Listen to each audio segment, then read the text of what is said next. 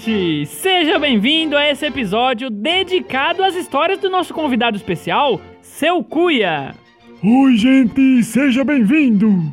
E vocês não estão conseguindo ver aí, mas o Seu Cuia chegou aqui hoje com um celular novinho.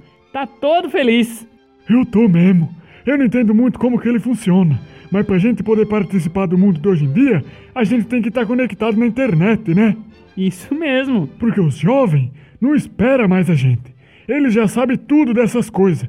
E se deixar, eles transformam o mundo num grande jogo desse videogame. Essa juventude tá perdida, seu Cuia. Mas você sabe que sempre foi assim? Os jovens são sempre mais ligados nas novas tecnologias que surgem no mundo. Eu, que sou mais velho, que tenho que ficar correndo atrás de aprender, senão eu paro no tempo. E isso é uma coisa que eu não admito. E eu sou uma pessoa que gosta de estar inteirado com as novidades do momento. Quando surgiu a carroça, era a tecnologia mais impressionante da época.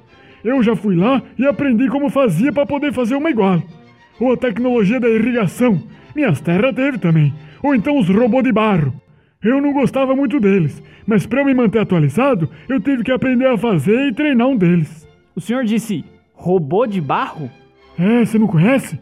Não, nunca ouvi falar.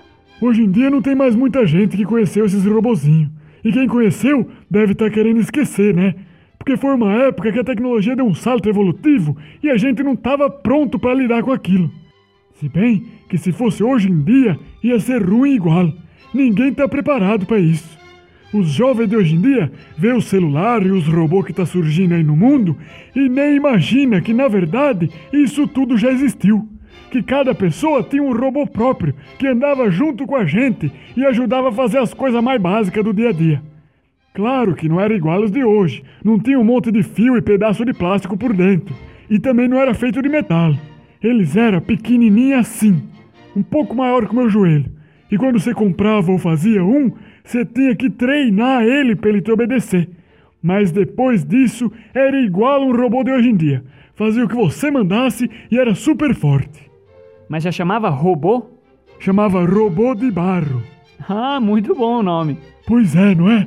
Eu lembro de ter pensado que o robô de metal devia ter chamado robô de metal em vez de só robô. Porque como que a gente vai saber de qual material que ele é feito se não tiver uma descrição no nome? Eu posso pensar que ele é feito de plástico, por exemplo. E hoje em dia deve ter robô de plástico, que para se diferenciar dos parentes dele de metal, devia ser chamado de robô de plástico. Eu mandei uma carta lá pro Japão quando eles começaram a construir o primeiro robô de metal, dizendo que era errado chamar ele só de robô. Mas eu nunca tive resposta. Mas, mas seu Cuia, fala mais desse robô de barro.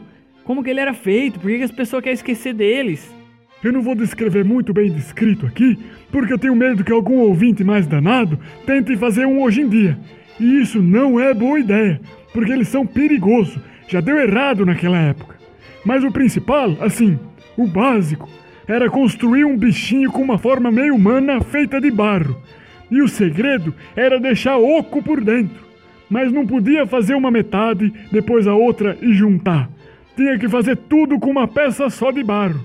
Aí depois era só adicionar eletricidade que ele já ganhava vida. Só que tinha que ser a eletricidade de um raio, porque tinha que ser um monte de energia de uma vez só para ficar presa dentro dele. E depois de uns meses, quando ele começasse a ficar muito cansado, você tinha que recarregar ele com outro raio na cabeça. Essa geralmente era a parte mais difícil, mas até que não era tão trabalhoso assim para construir um. O difícil era treinar ele. Como ele era carregado com a energia do raio, ele ficava com a força de um trovão. Aguentava carregar coisa que a gente nem imaginava. As pirâmides do Egito mesmo foram construídas por esses robozinhos. Ah, foram eles? Foram, para você ver como que eles eram fortes. E essa tecnologia começou a ser usada em pedra antes de ser usada no barro. Só que dava mais trabalho para construir um corpo oco por dentro, né? Aí começaram a fazer de barro mesmo. Aquelas cabeças da Ilha de Páscoa Aquilo era tudo robô de pedra. Foram eles que construíram aquele círculo de pedra gigante, bem famoso da Inglaterra. Foi quando eles já estavam começando a se rebelar. Por isso que enterraram eles na terra e deixaram só a cabeça para fora, para esperar a energia deles acabar. Quer dizer então que se cair um raio na cabeça deles, eles podem levantar e sair andando? Não, porque eles estão presos enterrados, né? Mas se alguém desenterrar e cair um raio, aí sim eles podem voltar à vida. Mas e os de barro, seu Cuia? O que aconteceu? Então, a gente tinha feito um monte. Cada pessoa tinha um para ajudar em casa. Carregar as compras, fazer reforma da casa, pintar as unhas do pé. Só que aí eles começaram a conversar entre eles. E eles perceberam que, na verdade, eles que faziam todo o trabalho e que eles mereciam ter as coisas que eles mesmos produziam. E se você pensar bem, faz sentido, né? Mas os pessoal lá não quiseram dar. Aí começou uma guerra. Só que o problema é que eles eram mais fortes que a gente. Então eles começaram a ganhar no começo. Mas depois de um tempo, eles meio que pararam de atacar. Ficaram só se defendendo. Aí passou uma semana e eles anunciaram que aquela guerra não ia levar a nada e que os seres humanos não tinham mais salvação. Aí eles mostraram pra gente a esfinge, sabe? Aquele bicho com corpo de leão e cara de gente. Sei. Eles construíram aquilo numa semana e a gente ficou com medo, porque se aquele bicho virasse um robô de barro, era o nosso fim. Só que eles anunciaram que aquilo era um presente pra gente se lembrar dos trabalhos que eles fizeram, que a gente podia ficar tranquilo que aquilo não era um robô de barro e que ele estava indo embora, porque eles não queriam brigar por um planeta infestado de gente. Aí eles entraram no foguete de barro, que eles mesmo que tinham construído, e partiram para Saturno, que é onde tem mais tempestade que na Terra. Aí eles iam poder ficar se recarregando com os raios mais tranquilo, né? Aí eles estão morando lá desde então. Passaram a ser chamado de Saturniano e ninguém mais aqui na Terra construiu um robô de barro. Porque correr o risco de começar uma guerra daquelas de novo é muito arriscado, né?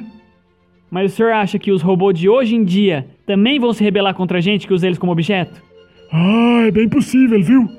No começo eu achava que não, porque eles não aprendiam as coisas. Mas hoje em dia, o meu celular já sabe até o que eu comi de café da manhã. Imagina se ele quiser dominar a gente. É muito fácil. Vixe, verdade, seu Cunha.